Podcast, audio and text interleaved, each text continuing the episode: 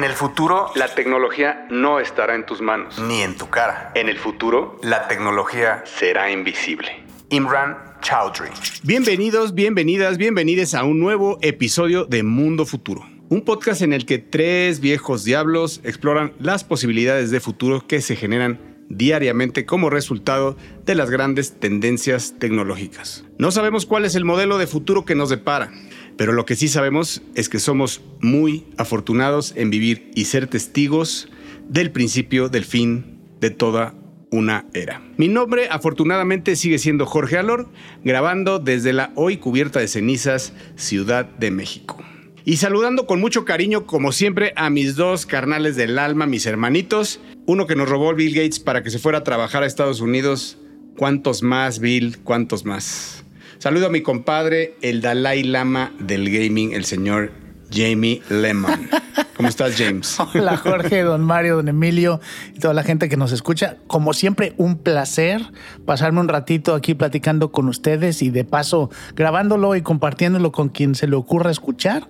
Y sí, aquí en la tierra de los Amazons y los Boeings y los Microsofts y toda la tecnología que respiramos aquí entre arbolitos y bosquecitos de Seattle. Saludando también al no menos querido, mi otro compadre, al que se robaron los gringos, pero desde morrillo. Y al que ahora hasta se le complica la lengua de Cervantes. Desde Palo Alto, California, el lugar donde se escribe gran parte de esta historia, el señor Mario Valle. ¿Cómo estás, querido Mayito? Yo, yo, yo, I'm fine, amigo mío, muchas gracias, I'm fine, I'm fine. Sí es cierto que se me forget la lengua de Cervantes. No es cierto, si a mí el español... Pero no la de Cortázar, tienes que No la de Cortázar, efectivamente.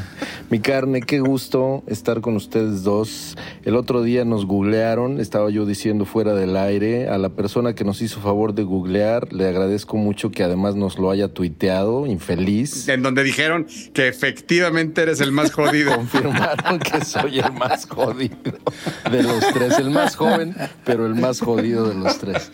Pero no importa, no importa, no importa. Eso se llama vivir, chingada. Exactamente, exactamente. Oigan, pues quería comentar con ustedes algo que en la estructura del programa, del podcast, no es normal, pero me parece algo que marca un hito en nuestra historia.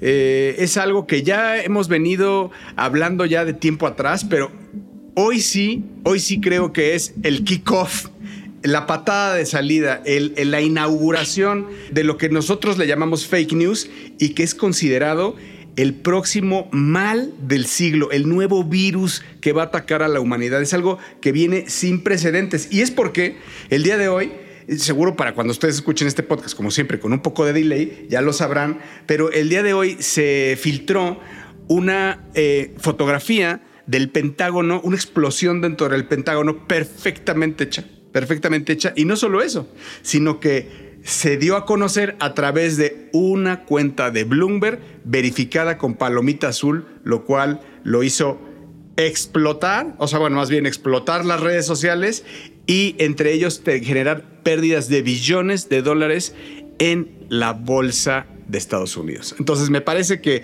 lo quería comentar con ustedes porque me parece que esta es la patada de salida de algo que creo, James, Mario, que la gente debe de tomar conciencia, es algo que no se deben de, de tomar eh, a juego y que debe de haber responsabilidad dentro de cada uno en este tipo de cosas. ¿Qué opinan? La patada de salida en realidad fue Tom Cruise, ¿no? Y, la, y, la, y, la- y los fake news que inauguró.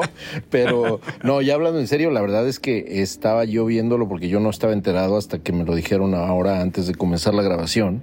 Y, y está impresionante la imagen, ¿eh? Impresionante la imagen, impresionante el tweet, impresionante que haya sido planeado de una manera a propósito para aprovechar una tecnología que ahora mismo está en boga, que es la inteligencia artificial creando este tipo de imágenes, para asustar no solamente a la gente, sino a los mercados financieros. A mí me impresiona totalmente, estoy de acuerdo contigo, es como un antes y un después. Y creo que lo que vamos a ver es las dos cosas que hemos platicado aquí ya mucho. Es la velocidad a la cual de que alguien lo pone a que explota, como dices Jorge, y todo mundo lo comenta y todo mundo...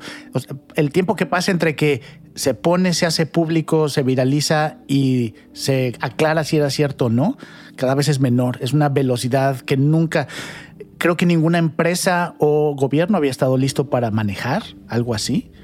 Y el otro tema es también lo que siempre hablamos aquí, ya no podemos creer nada de lo que vemos, ¿no? No sabemos si pasó, cuándo pasó, quién lo generó. James, nosotros estamos en la punta de la tecnología, de lo que está sucediendo y nuestros escuchas también, te lo prometo, te lo juro. Pero hay personas que están hoy en Facebook y en WhatsApp que siguen haciendo cadenas de WhatsApp porque mañana va a cobrar y, esa, y, son personas que se creen esas. O sea, imagínate qué nos espera. O sea, te puedo hablar de que debe de ser el 80% de la población. Cómprame el 70% de la, de la población.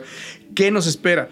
Y a mí me da miedo incluso pensar si esto no responde a una también una estrategia de un AI que hace la, o sea, que está haciendo este crack bursátil y, y entonces, o sea, hizo la estrategia de hacer la foto, de publicarla. Un baby AGI haciendo travesuras. Que alguien le dijo, genera, haz lo que sea para que suban o bajen las, este, las acciones, ¿no? Imagínate, imagínate eso. Me da, o sea, está ya más allá de mi comprensión si eso, si eso pudiera ser y que, es, y que eso puede ser hoy. O sea, no sabemos si fue, pero eso puede ser hoy. Si no fue hoy, podría ser. A, mí, a mí me gustaría detenerme y, hablarle a nuestra queridísima audiencia para, para detenerme en lo, que le dije, en lo que dijo Jaime.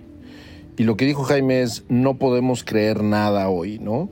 Yo hace poco tuiteé que hoy en día está la nueva banda que se creía todo en Twitter hoy es una banda que se cree o que le cree todo a ChatGPT, por ejemplo, ¿no? Claro. El caer dentro de la fiebre de AI no nada más es caer dentro del hype de todo va a estar increíble o todos nos vamos a morir, sino es creer en absolutamente todos los contenidos que veamos, aunque sepamos que venga o no venga de la inteligencia artificial, sino es poner un velo de duda, es, es imperativo, querida familia, poner un velo de duda permanente si viene de una pantalla. Totalmente, es, es responsabilidad de todos y cada uno de nosotros el de verdad ser parte de, de pasar el mensaje, de, checar siempre varias veces las fuentes porque esto es algo que nos inundará. Es algo que se ha venido, se ha venido hablando desde hace mucho, pero sin duda hoy se va a acrecentar con todo esto. Mario, por favor, la intro de entrada a este episodio, por favor. A mí me toca, damas y caballeros, como siempre, fue abruptamente interrumpido en mi hábito como viejecito. A mí me gusta hacer las cosas siempre como acostumbro, entonces estuve protestando para que no se cambiara esta estructura del podcast. No se me hizo caso, como se acostumbra también, pero mm, la, la opción se me dio para que terminemos esta sección con el tradicional request, la tradicional solicitud de que nos echen el bolillo, el pedazo de pan, que nos ayuda a que cada vez más gente, no solamente en México y en Colombia, que es donde más están nuestros escuchas, sino en más lugares de América Latina y en el sur de los Estados Unidos. El otro día estaba viendo estadísticas, por cierto, nos están oyendo muchísima gente de Texas y por supuesto de California, que es una extensión de México, escuchándonos. Saludos a todos y todas ustedes. Y pues nada, recomiéndenos, recomiéndenos porque esto es Mundo Futuro. Mundo, mundo futuro. Mundo futuro. El principio del fin. Es una producción de Sonoro.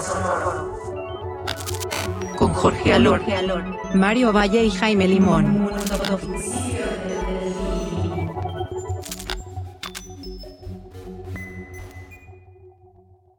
Bueno, pues voy a comenzar yo platicándoles de dos cosas, mis carnales. Una que incluso hasta lo puse en Instagram y estuve platicando muy brevemente con Jorge que iba yo a compartirles el día de hoy, que grabáramos. Y es un evento también, efectivamente, hay que decirlo, de inteligencia artificial pero fue un evento bastante, bastante interesante que sucedió acá en San Francisco. Eh, hay que decir primero que ha habido un renacimiento en las últimas semanas de los eventos presenciales.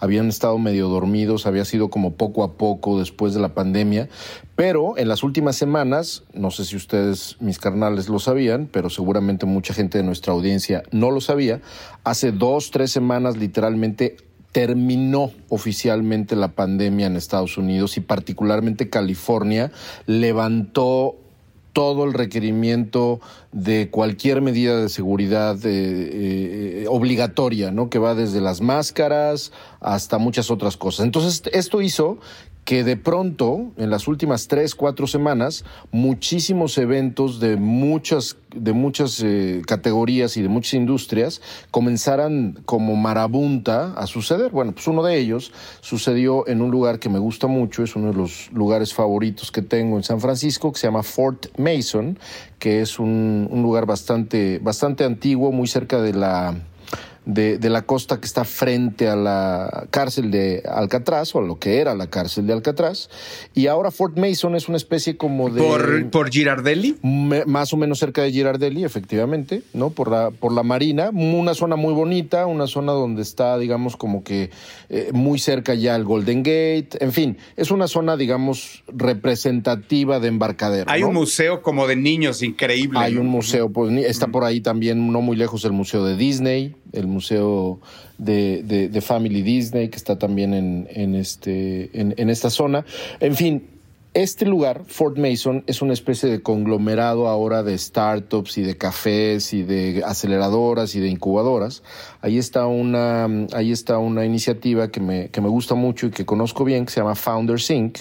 Y Founders Inc. organiza este evento ahí en Fort Mason, que tenía mucho tiempo de no organizarse presencialmente, que se llama SFAI, ¿no? Antes se llamaba de otra manera porque antes estaba muy enfocado en cripto, obviamente, y como toda la gente que estaba enfocada en cripto y enfocada en NFTs se movió también eh, como si estuviera mudándose de idea a todo lo que tuviera que ver con AI, pero la verdad es que estuvo bastante bueno. Habrá sido un evento de unas 250, 300 personas, un evento donde había distintas startups de AI bien interesantes, ¿no? Alrededor, digamos, como que del lugar, en un auditorio y había eh, en mesas muy a la antigüita, ¿no? En mesas literalmente startups que te estaban enseñando sus iniciativas. Desde hardware había una cosa bien interesante que te ponías en la cabeza para que estuviera detectando tus ondas cerebrales y que aprendiera de ti, que se conectara con el teléfono para darte reportes de no solamente de sueños, sino de las ondas cerebrales que tienes.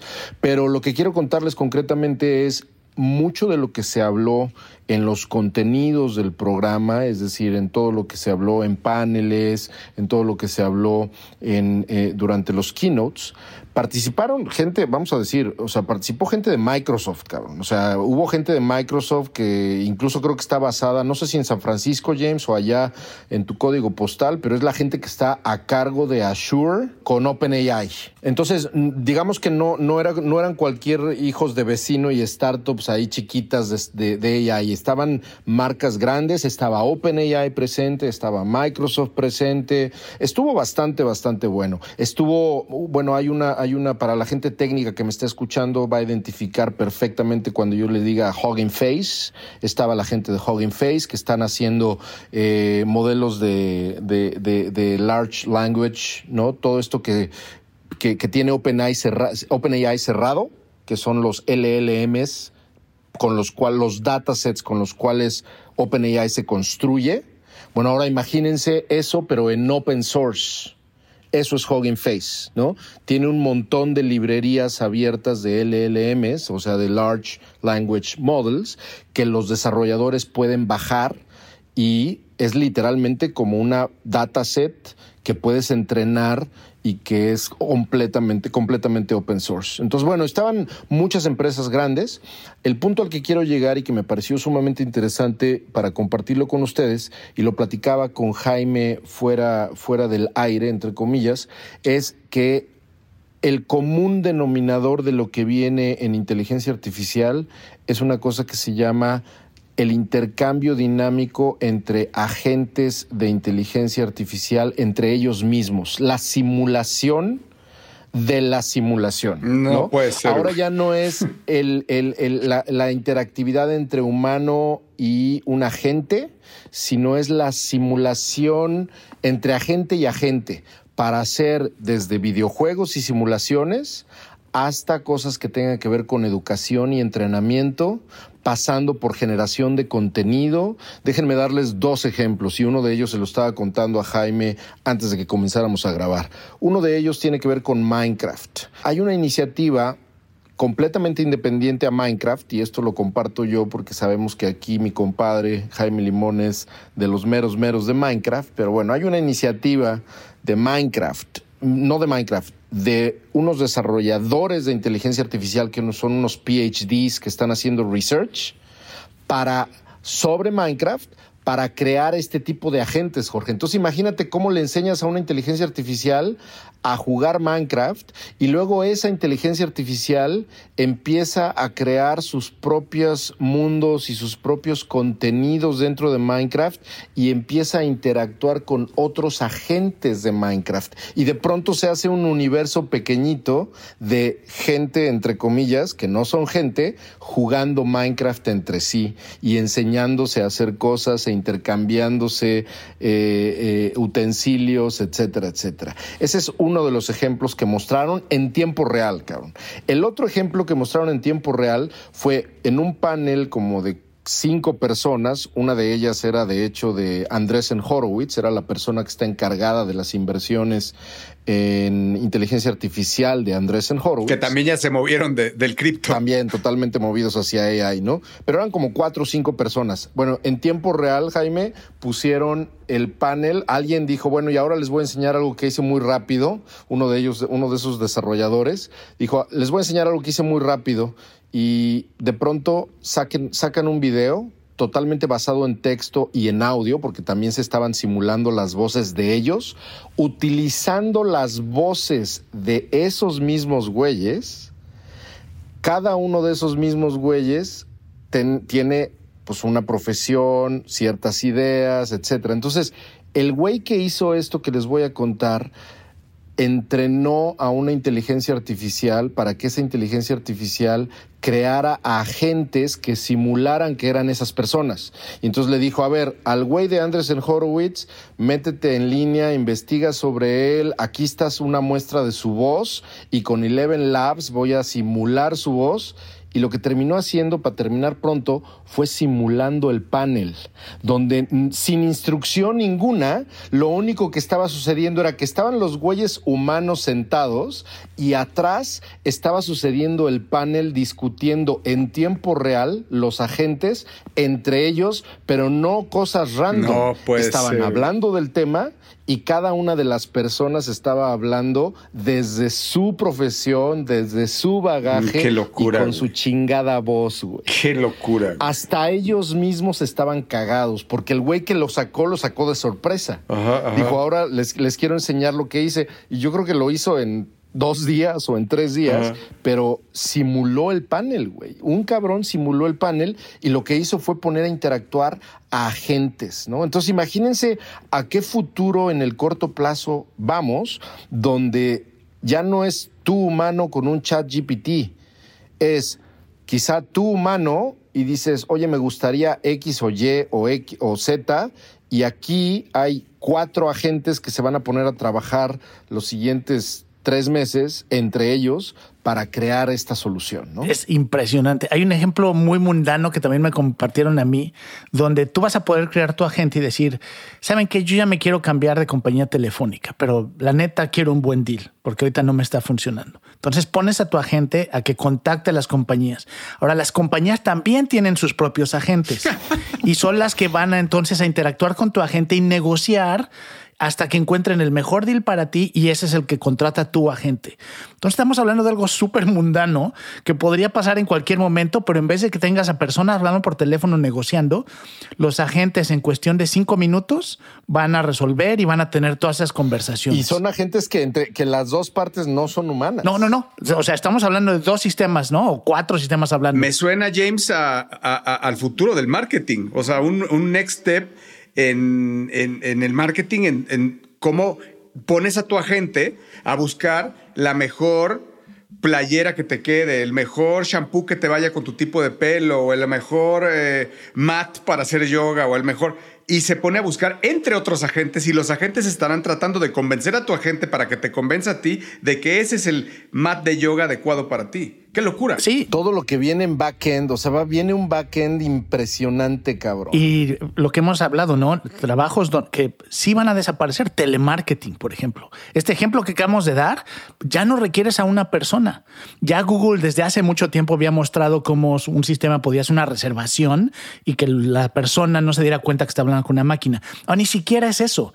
Ahora es las compañías llamando a tu agente, tu agente negociando, respondiendo y tú ya nada más te quedas con el resultado. Que eso también va a tener unas implicaciones bien interesantes, ¿no? Porque vamos a vivir de los resultados de nuestros agentes y así como... ¿Y de la fe? Sí, porque como estamos hoy acostumbrados, ¿no? Ya usamos una app y asumimos que lo que nos da el app es la neta, porque pues es lo que nos da el app y es lo cómodo. O asumimos que la ruta que te da Google Maps es la ruta Exacto. correcta y no te Y cuestionas. ahí vamos, ¿no? no lo cuestionas y entonces vamos a vivir en un mundo así, donde muchísimas de las cosas que o compramos o hacemos van a venir de la recomendación de un sistema, una aplicación, sin que nosotros realmente pongamos muy en duda hasta que pase algo que nos haga dudar. Y conecto esto que estás diciendo, ya para terminar, conecto, conecto esto que estás diciendo, Jaime, con la otra cosa muy rápida que les iba a contar y que ya por fin probé, y que se llama Amazon One. No sé si ha llegado a México, eh, pero Amazon One, tanto en Seattle como acá en Silicon Valley, ya está por todos lados en los Whole Foods, ya que, bueno, como ustedes saben, Whole Foods es del señor Besos. Whole Foods fue comprado hace relativamente poco por Amazon. Entonces, tú vas a un Whole Foods y te encuentras el- la chingadera esta para poder pagar con tu tarjeta y te encuentras una especie de eh, aparato plano que tiene una especie de lente horizontal, no te está viendo a ti, sino que está viendo completamente hacia arriba y es nada más y nada menos para que lea y, e identifique con a través de un montón de algoritmos identifique la palma de tu mano y con la palma de tu mano puedas pagar instantáneamente. Tú te suscribes a Amazon One, obviamente lo asocias a tu cuenta de Amazon. En Amazon está registrada tu tarjeta de crédito, tus tarjetas de crédito, tu nombre, tu identificación y absolutamente todos tus gustos y tus costumbres en cuanto a compras. Eh, y lo que estás haciendo es facilitándote, entre comillas, la vida, porque puedes entrar a un Whole Foods, evitas cualquier tipo de, ya ni siquiera pagar con Apple Pay y todas esas cosas de hace de 100 años. Ahora lo único que haces es poner tu manita y pagaste. Y sabes qué? Eso se va a conectar con algo que yo voy a platicar porque todo lo que acabas de describir no requiere interacción con humanos. Y es lo que yo veo aquí en Seattle mucho, donde ya hay muchas cosas muy normales que haces tú en tu vida diaria, donde se ha sistematizado y ya no tienes que interactuar con nadie. Y eso está teniendo muchos efectos tanto en labor, pero también en la sociedad. Estás escuchando. Estás escuchando. escuchando. Mundo futuro. Mundo futuro. Pues regresando un poco a lo que estabas hablando, Mario, eh, de que empieza a haber ya eh, no solo innovación de AI en software, sino empieza a haber cosillas de hardware. Me llamó mucho la atención que hace poco veía un TED, un TED Talk de Imran Chaudhry, de quien hicimos nuestra frase en el quote en el principio del programa. Imran Chaudhry fue un diseñador de Apple durante 20 años del equipo de Johnny Ive. Y bueno, pues la verdad es que este equipo fue un Dream Team mucho tiempo porque e- ellos, ellos desarrollaron el, iPod, el iPhone, el iPad, las iMacs. O sea, fueron, Johnny Ive pues fue uno de los hijos consentidos co- junto con Tim Cook de Steve Jobs todavía, ¿no? Él fue, él estuvo en... eh, A Johnny Ive se le aclama un poco de haber sido el diseñador del Newton.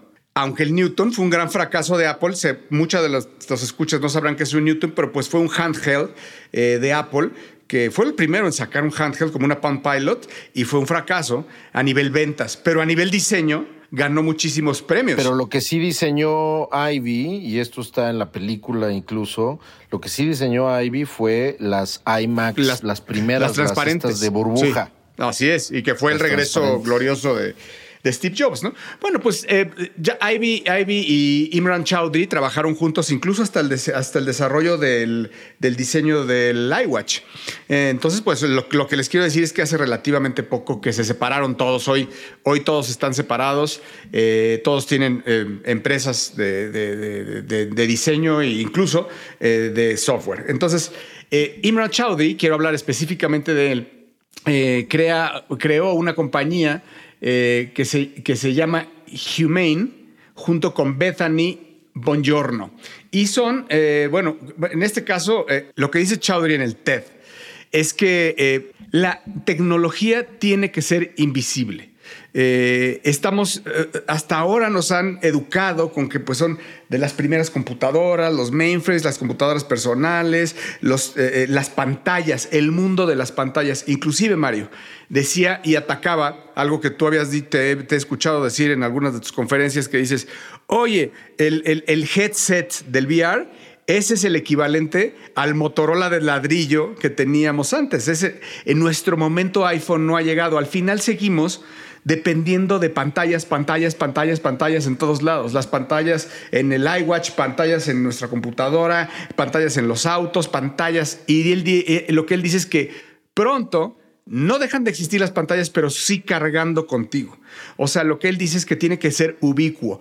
Y aprovechando la salida de, la inteligencia artificial a nuestras vidas, lo que él propone, y ya lo, enseñó en, el TED Talk, ya está este, jalando, es en, su caso, imagínenselo con, por favor, que estamos hablando como el de la época de las cavernas, es el primero que se ve y ya está funcionando.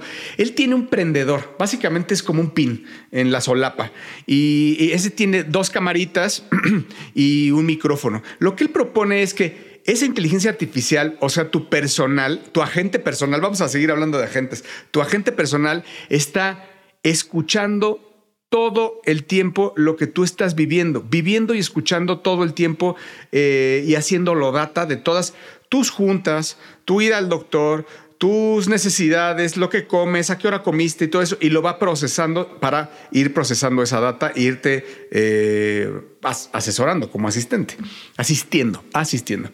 Así que eh, él hace una, una serie de demostraciones, incluso hay una, hay una, hay un, tienen un pequeño proyector en donde si quisieras te proyecta sobre la palma de la mano y entonces en su caso le hablan por, le hablan, le hablan al device, es tu esposa y le pone ahí wife y lo único que él dice es hola con su voz y eso es contestar y entonces empieza una, una, una plática con su esposa, le cuelga, este, e incluso dice que eh, le enseña un chocolate al pin y dice, oye, ¿me puedo comer esto? No, no te lo puedes comer porque tiene tantos este, gramos de azúcar y tú tienes el azúcar alta y como acabas de comer estás en un pico y no te lo puedes comer.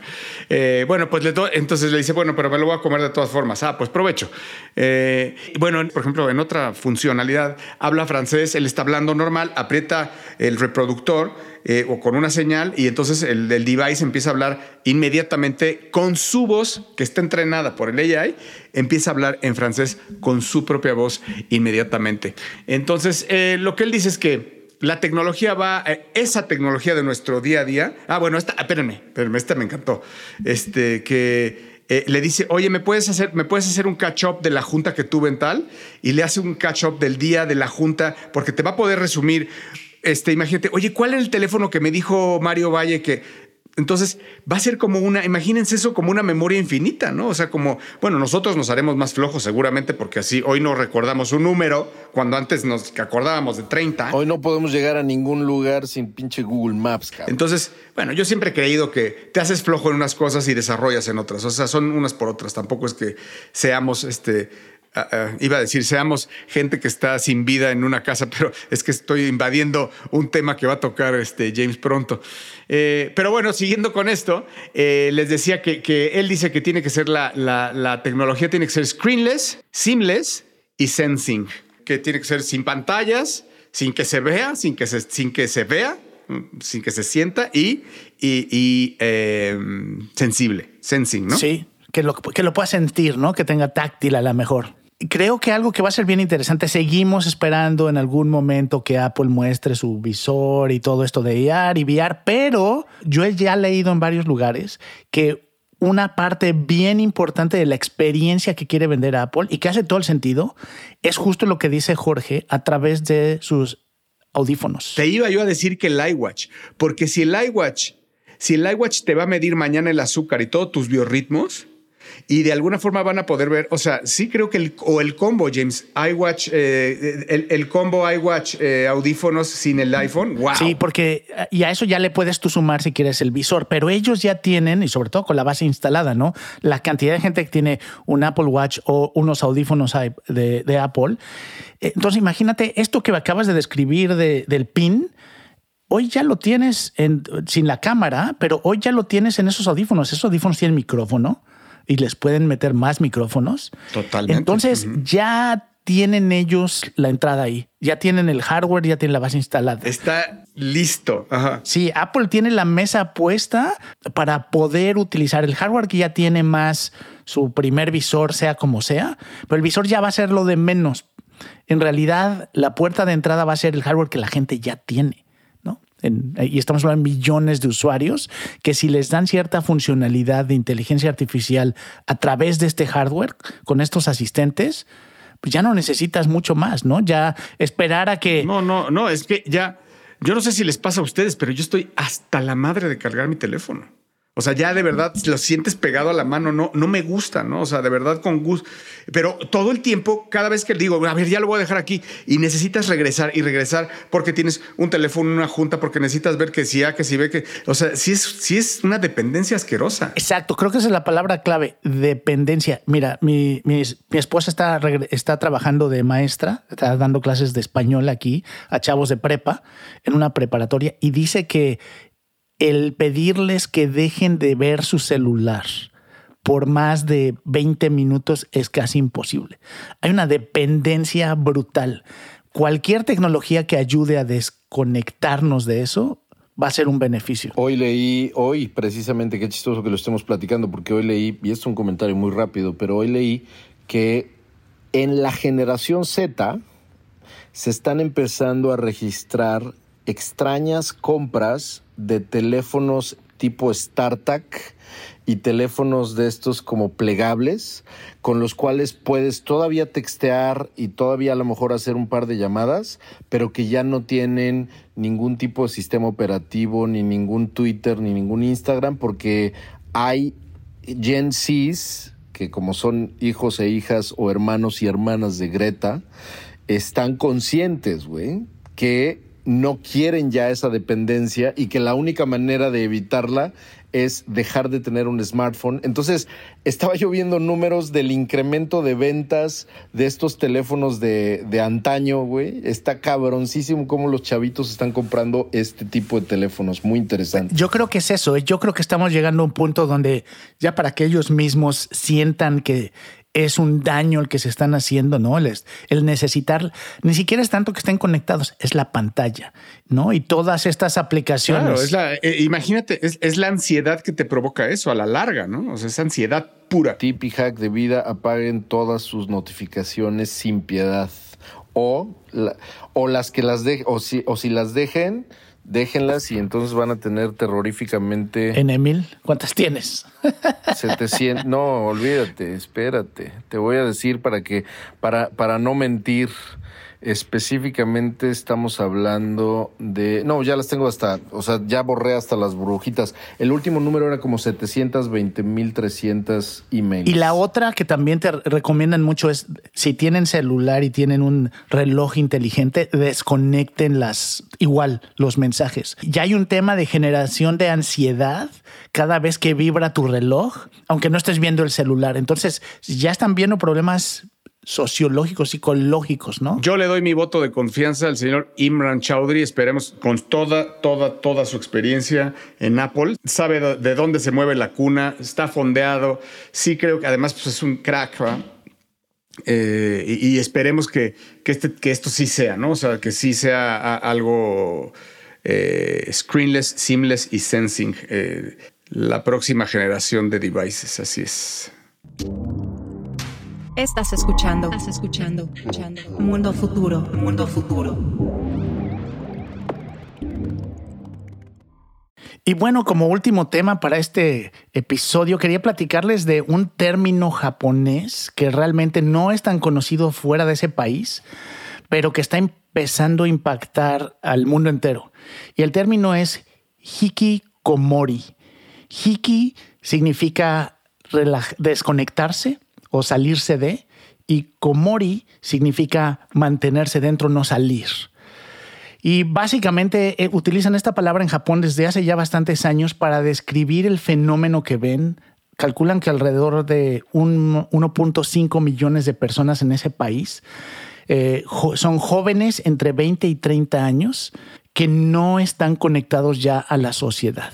Es un fenómeno que arrancó en Japón, obviamente por tanto la cultura como el acceso a la tecnología, pero básicamente lo que describe son todos estos jóvenes, sobre todo hombres, que se están quedando en su casa, no socializan, se dedican a ver de nuevo lo que estábamos platicando, ¿no? Pantallas, conectarse a internet, todas sus relaciones sociales son en base a cosas digitales.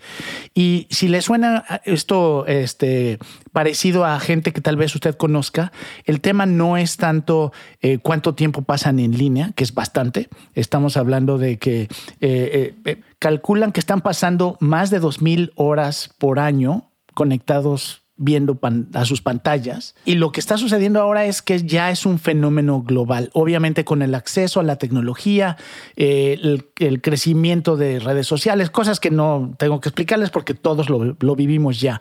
Pero esto de hikikomori ya lo están empezando a medir sociólogos de varios países, incluyendo en Estados Unidos.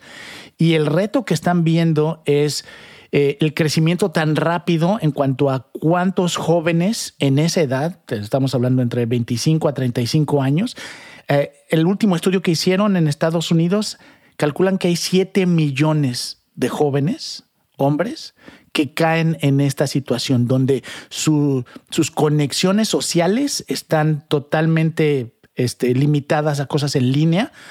Y el otro, los otros dos datos que dieron que me impresionaron mucho fue que en los 90 se calculaba que los americanos jóvenes de esa edad tenían por lo menos 10 amigos cercanos o 10 amigos que, con los que interactuaban mucho. Hoy en día el número es cero en promedio. Eh, es, impresionante, sobre todo en, esta, en, este, en este promedio de, o en estas edades que estamos hablando. Y el otro estudio que conectaron con esto es, hay estudios ya que están reflejando que la, el la desconexión social, el estar solo, eh, tiene el mismo impacto en el cuerpo humano que tener o exceso de peso o fumarse hasta 15 cigarros diarios. Eh, la depresión que puede generar esto. Entonces estamos hablando de, de nuevo, un fenómeno que tiene implicaciones demográficas que tiene implicaciones eh, que van a afectar no solo a esas personas que están sufriendo estos problemas, sino cómo crece un país que tiene tanta gente eh, desconectada. Yo vería, digo, no deja de ser tristísimo lo que dices, James, y que es producto de toda, pues no es un producto de de algo que se haya dado hoy, ¿no? Es algo de que viene, que venimos arrastrando de décadas atrás y, tienen que ver los videojuegos también muchísimo en este, en este tipo de, de, personalidades. Yo, de verdad, ustedes y nosotros, y yo que he hecho videojuegos gran parte de mi vida, pues conocía a dos o tres personajes que de esos, aquellos early days, que ya estaban en su casa sin hacer nada, ¿no? O sea, si, así tal cual y como está haciendo, lo que, lo que yo creo es que eso va proliferando, ¿no?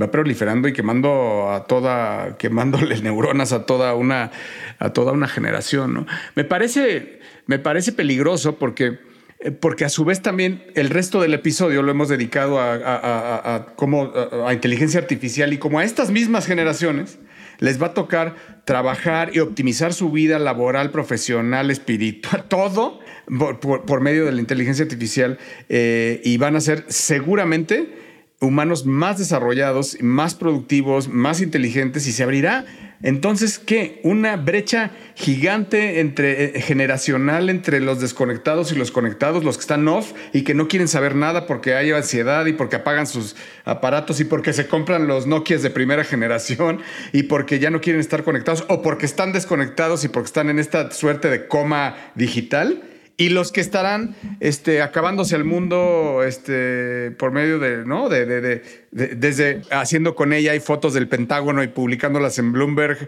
eh, hasta otros que estén en el dark web y otros que estén haciendo otras cosas. eh, eh, me parece peligroso. Importante señalarlo, porque hasta donde nosotros nos toca y nuestras generaciones que son la, bueno, que viene boomers, X, millennials, pues, pues generacionalmente estamos parejos, ¿no creen? O sea, general, generacionalmente no hay brechas, más allá de las brechas económicas, pero ah, como generación eh, eh, eh, jalamos parejo. Hemos estado en igualdad. No me acuerdo si yo ya había comentado esto, creo que no, y lo voy a comentar. Es una recomendación de un libro para quienes nos están escuchando. Es un libro de una autora de aquí de California llamada Jenny Odell.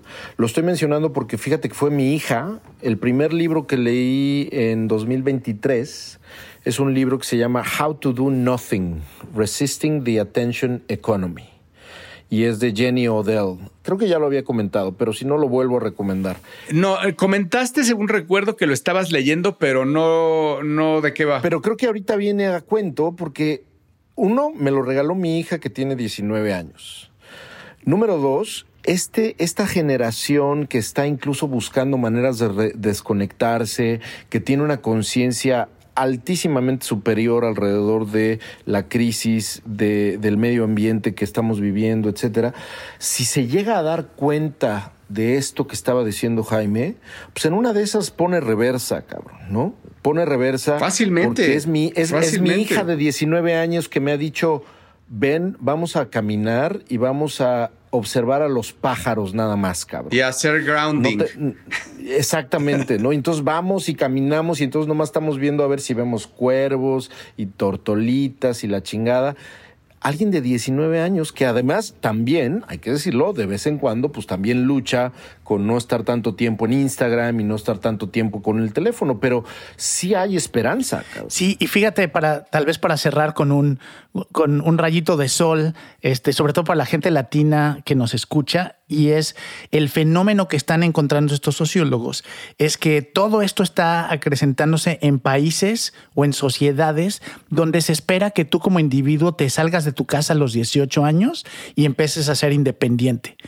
Mientras que las familias latinas, ya sea por gusto o por necesidad, pero tú sigues conectado con tu familia, a lo mejor no te mudas lejos de donde vive tu, tu familia, no, no te vas a otro estado, otro país, es muy raro el caso, pero sobre todo hay estas redes sociales y familiares que están alrededor tuyo que te apoyan. Entonces, eh, están viendo ese contraste y es posible que veamos cómo se incrementa o hay más personas que caen en esto en países, pues, entre comillas, más avanzados, ¿no? Donde hay más individualidad.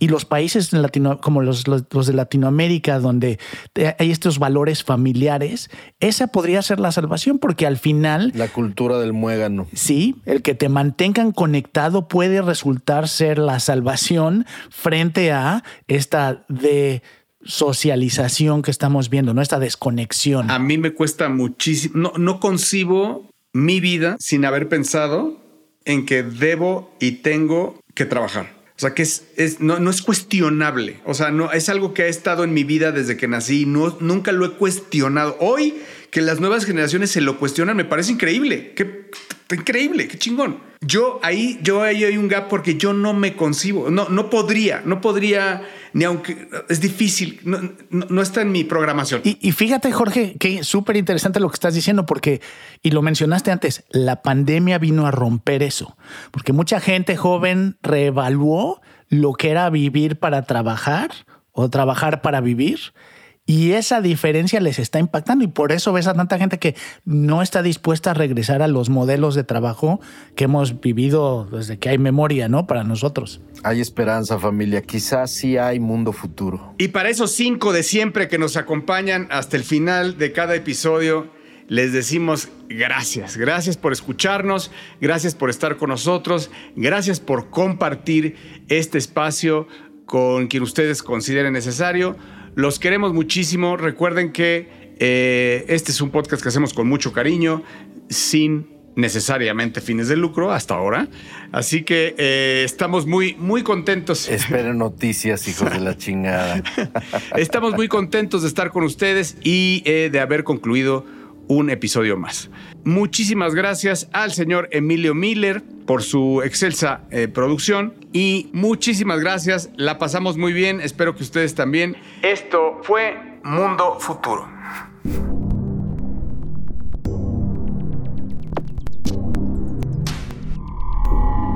Esto fue, esto fue, Mundo Futuro, Mundo Futuro, el principio del fin. Síguenos en Twitter, Spotify y Apple Podcast.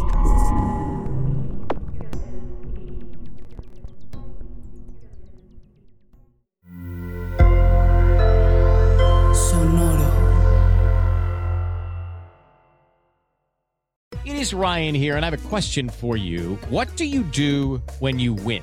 Like, are you a fist pumper?